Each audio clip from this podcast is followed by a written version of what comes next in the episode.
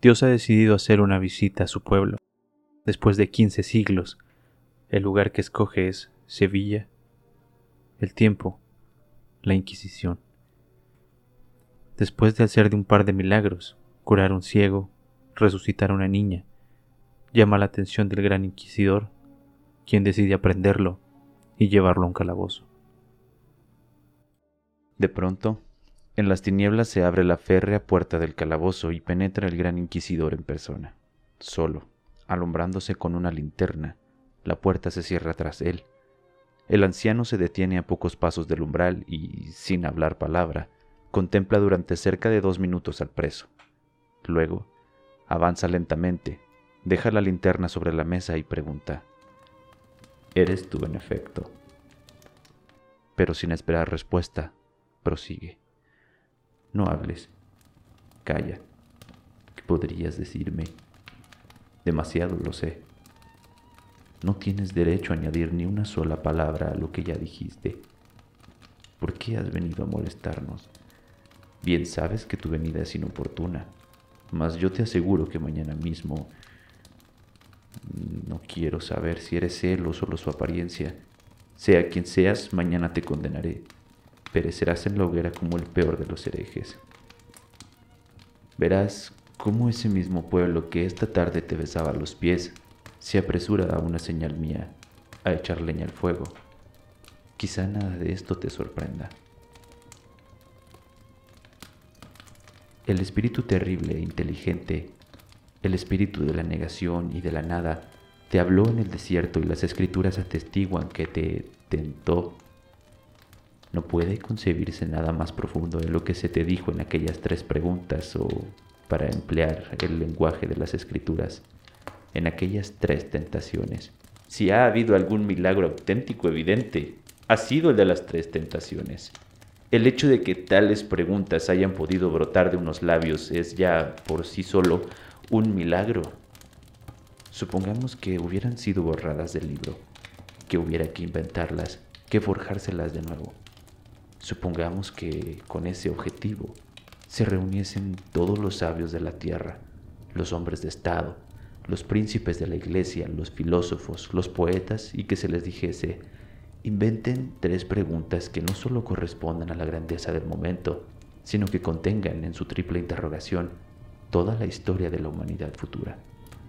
¿Crees que esa asamblea de todas las grandes inteligencias terrestres podría forjarse algo tan alto tan formidable como las tres preguntas del inteligente y poderoso espíritu. Esas tres preguntas, por sí solas, demuestran que quien te habló aquel día no era un espíritu humano, contingente, sino el espíritu eterno, absoluto. Toda la historia ulterior de la humanidad está predicha y condensada en ellas. Son las tres formas en que se concretan todas las contradicciones de la historia de nuestra especie. Esto entonces aún no era evidente. El porvenir era aún desconocido. Pero han pasado 15 siglos y vemos que todo estaba previsto en la triple interrogación. ¿Qué es nuestra historia? ¿Quién tenía razón, Di? ¿Tú o quién te interrogó? Si no el texto, el sentido de la primera pregunta es el siguiente. ¿Quieres presentarte al mundo con las manos vacías anunciándoles a los hombres una libertad que su tontería y su maldad naturales no le permiten comprender. Una libertad espantosa, pues para el hombre y para la sociedad no ha habido nunca nada tan espantoso como la libertad. Cuando tú convirtieses en panes todas las piedras peladas, esparcidas ante tu vista, verías a la humanidad correr en pos de ti como un rebaño, agradecida, sumisa, temerosa tan solo de que tu mano dispusiera su ademán taumatúrgico y los panes se tornasen piedras. Pero tú no quisiste privar al hombre de su libertad y repeliste la tentación.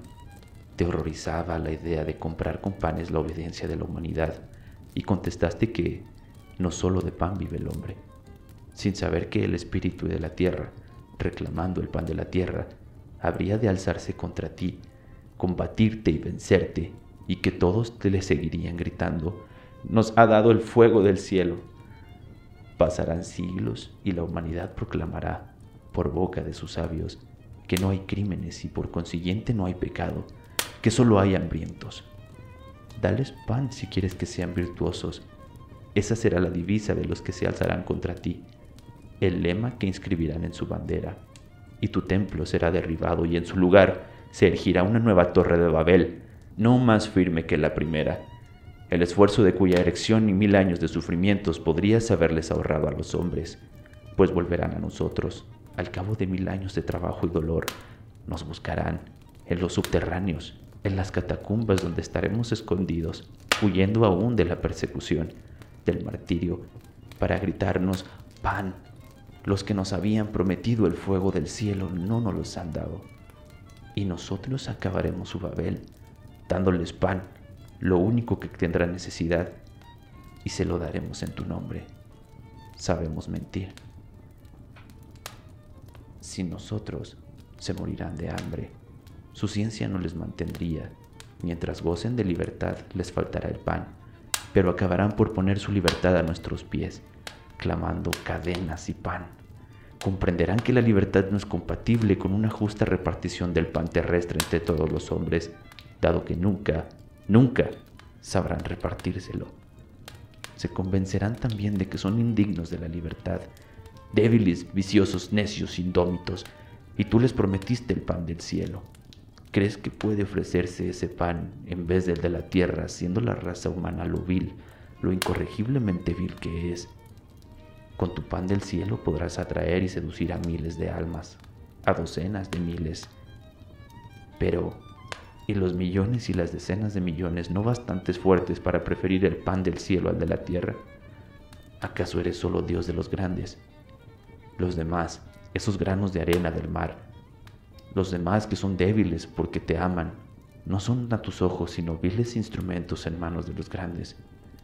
Nosotros amamos a esos pobres seres que acabarán a pesar de su condición viciosa y rebelde por dejarse dominar. Nos admirarán, seremos sus dioses una vez sobre nuestros hombros la carga de su libertad, una vez que hayamos aceptado el cetro que tanto será el miedo que la libertad acabará por inspirarles, nos ofrecerán, y reinaremos en tu nombre sin dejarte acercar a nosotros. Esa impostura, esa necesaria mentira, constituirá nuestra cruz. Como ves, las primeras tres preguntas encerraban el secreto del mundo, y tú lo desdeñaste ponías la libertad por encima de todo cuando, si hubieras consentido el tornar panes las piedras del desierto, hubieras satisfecho el eterno y unánime deseo de la humanidad. Le hubieras dado un amo. El más vivo afán del hombre libre es encontrar un ser ante quien inclinarse, pero quiere inclinarse ante una fuerza incontestable que pueda reunir a todos los hombres de una comunión de respeto. Quiere que el objeto de su culto lo sea de un culto universal quiere una religión común. Y esa necesidad de la comunidad en la adoración es, desde el principio de los siglos, el mayor tormento individual y colectivo del género humano. Por realizar esa quimera, los hombres se exterminan. Cada pueblo ha creado un Dios y le ha dicho a su vecino, adora a mi Dios o te mato. Y así ocurrirá hasta el fin del mundo. Los dioses podrán desaparecer de la tierra mas la humanidad hará de nuevo por los ídolos lo que ha hecho por sus dioses. Tú no ignorabas ese secreto fundamental de la naturaleza humana y no obstante, rechazaste la única bandera que te hubiera asegurado la sumisión de todos los hombres, la bandera del pan terrestre. La rechazaste en el nombre del pan celestial y de la libertad, y en nombre de la libertad seguiste obrando hasta tu muerte. No hay, te repito, un afán más vivo en el hombre que encontrar en quién delegar la libertad de que nace dotada tan miserable criatura. Sin embargo, para obtener la ofrenda de la libertad de los hombres, hay que darles la paz de la conciencia. El hombre se hubiera inclinado ante ti si le hubieras dado pan, porque el pan es una cosa incontestable. Pero si al mismo tiempo otro se hubiera adueñado de la conciencia humana, el hombre hubiera dejado tu pan para seguirle. En eso tenías razón. El secreto de la existencia humana consiste en la razón, en el motivo de la vida. Si el hombre no acierta en explicarse por qué debe vivir, preferirá morir a continuar una existencia sin objeto conocido, aunque disponga de una inmensa provisión de pan. Pero, ¿De qué te sirvió conocer esa verdad? En vez de coartar la libertad humana, le quitaste diques, olvidando sin duda que la libertad de elegir entre el bien y el mal, el hombre prefiere la paz, aunque sea la de la muerte. Nada tan caro para el hombre como el libre albedrío, y nada también que le haga sufrir tanto. Y en vez de formar tu doctrina de principios sólidos que pudieran pacificar definitivamente la conciencia humana, la formaste de cuanto hay de extraordinario, vago y conjetural, de cuanto traspasa los límites de las fuerzas del hombre, a quien tú diste la vida por él, diríase que no amabas. Al quitarle diques a su libertad, introdujiste en el alma humana nuevos elementos de dolor. Querías ser amado por un libre amor, libremente seguido. Abolida la dura ley antigua, el hombre debía, sin trabas, sin más guía que tu ejemplo, elegir entre el bien y el mal. No te alcanzaba que acabarías por desacatar incluso tu ejemplo y tu verdad, abrumado bajo la terrible carga de la libre elección y que gritaría, si él hubiera poseído la verdad, no hubiera dejado a sus hijos tan sumidos en una perplejidad tan horrible, envueltos en tales tinieblas. Tú mismo preparaste tu ruina, no culpes a nadie. Si hubieras escuchado lo que se te proponía, hay sobre la tierra tres únicas fuerzas capaces de someter para siempre la conciencia de esos seres débiles e indómitos, haciéndoles felices. El milagro, el misterio y la autoridad. Y tú no quisiste valerte de ninguna. El espíritu terrible te llevó a la alamena del templo y te dijo, ¿quieres saber si eres hijo de Dios? Déjate caer abajo, porque escrito está que los ángeles tomarte han de las manos. Tú rechazaste la proposición no te dejaste caer, demostraste con ello el sublime orgullo de un dios. Pero los hombres, esos seres débiles, impotentes, no son dioses. Sabías que solo con intentar precipitarte hubieras perdido la fe en tu padre y el gran tentador hubiera visto regocijadísimo estrellarse tu cuerpo en la tierra que habías venido a salvar. Mas dime, hay muchos semejantes a ti, ¿Pudiste pensar un solo instante que los hombres serían capaces de comprender tu resistencia a aquella tentación?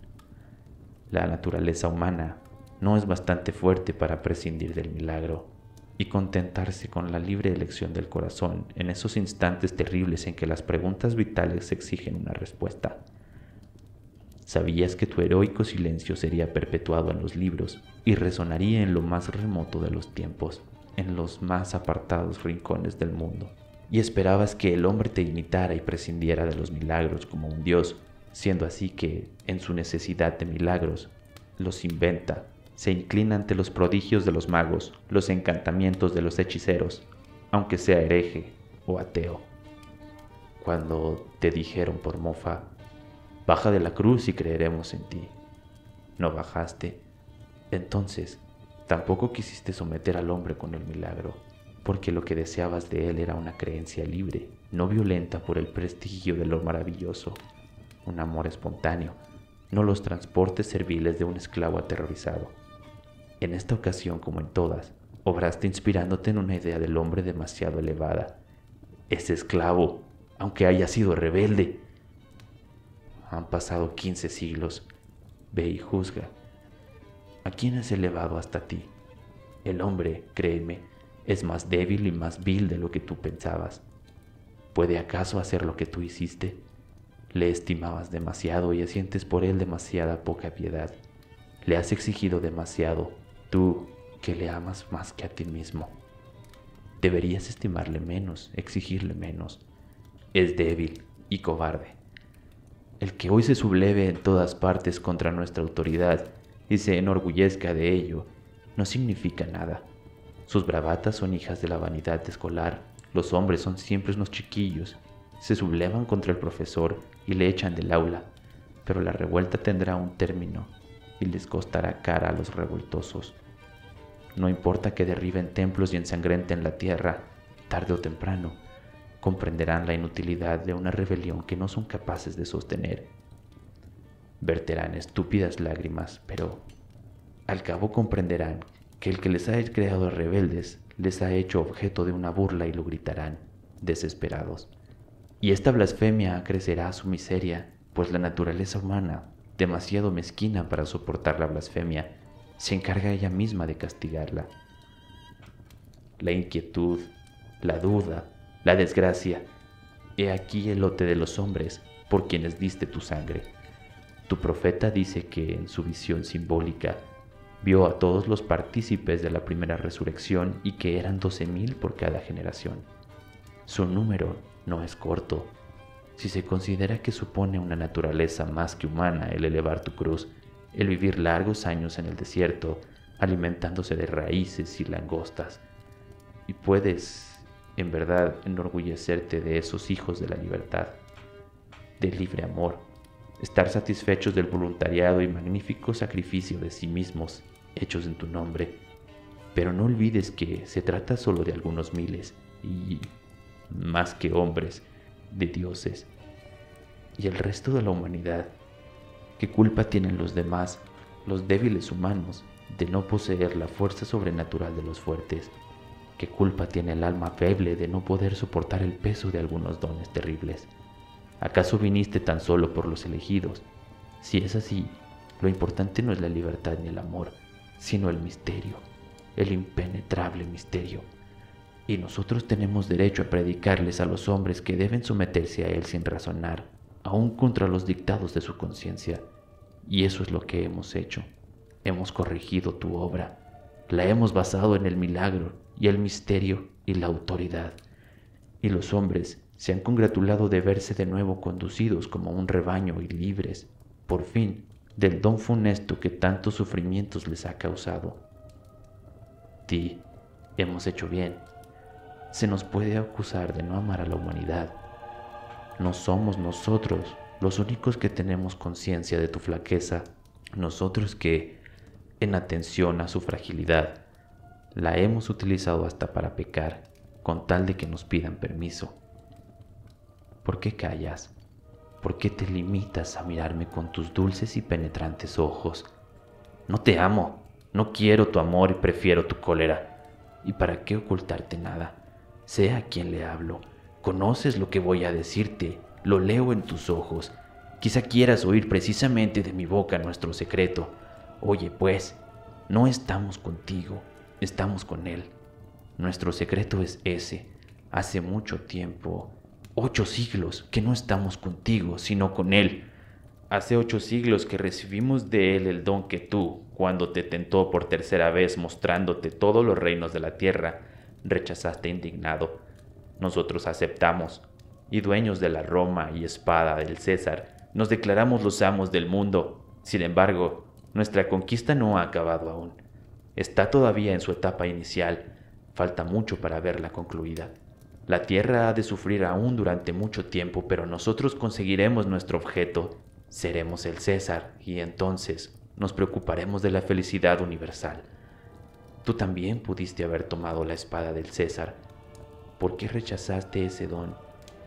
Aceptándola, hubieras satisfecho todos los anhelos de los hombres sobre la tierra. Les hubieras dado un amo, un depositario de su conciencia y a la vez un ser en torno a quien unirse, formando un inmenso hormiguero ya que la necesidad de la unión universal es otro de los tres supremos tormentos de la humanidad.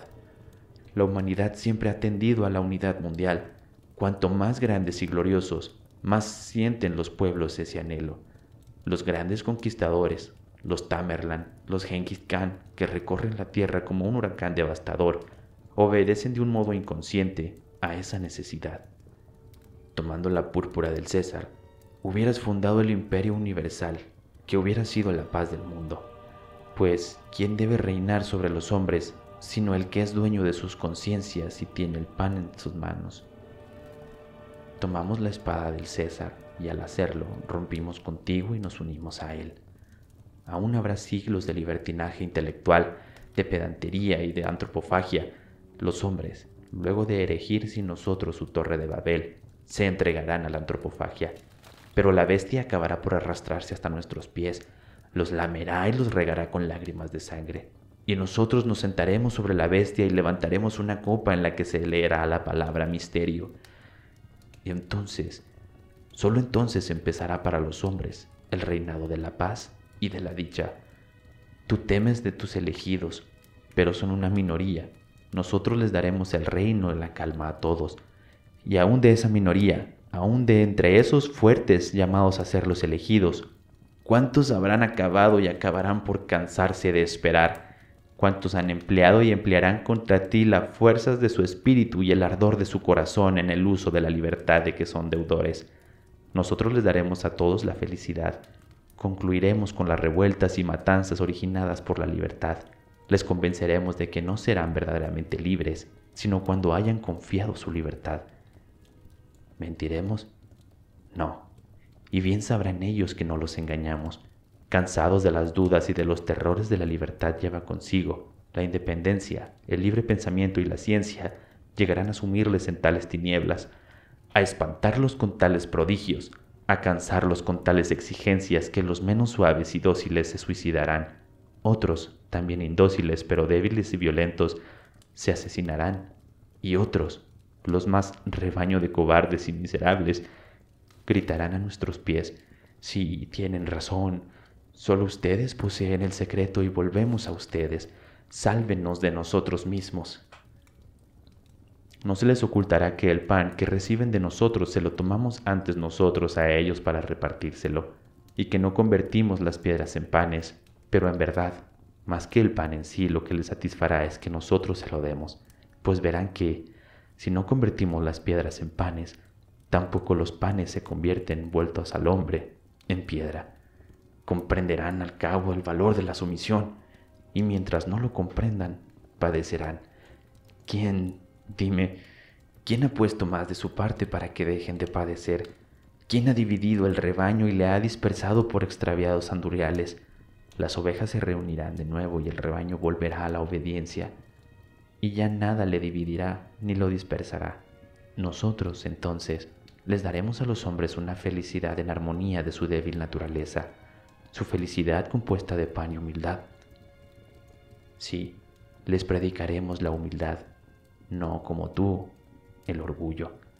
Les probaremos que son débiles niños, pero que la felicidad de los niños tiene particulares encantos.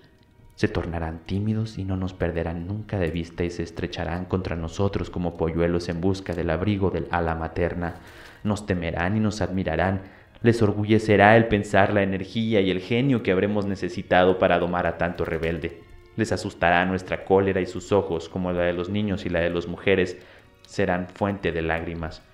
Pero con qué facilidad a un gesto nuestro pasarán del llanto a la risa, a la suave alegría de los niños. Les obligaremos, qué duda cabe, a trabajar. Les organizaremos para sus horas de ocio una vida semejante a los juegos de los niños mezcla de canciones, coros inocentes y danzas. Hasta les permitiremos pecar, su naturaleza es tan flaca, y como les permitiremos pecar, nos amarán con el amor sencillo, infantil. Les diremos que todo pecado cometido con nuestro permiso será perdonado, y lo haremos por amor, pues de sus pecados el castigo será para nosotros y el placer para ellos, y nos adorarán como los bienhechores y nos dirán todo y según su grado de obediencia les permitiremos o les prohibiremos vivir con sus mujeres o sus amantes y les consentiremos o no les consentiremos tener hijos y nos obedecerán muy contentos.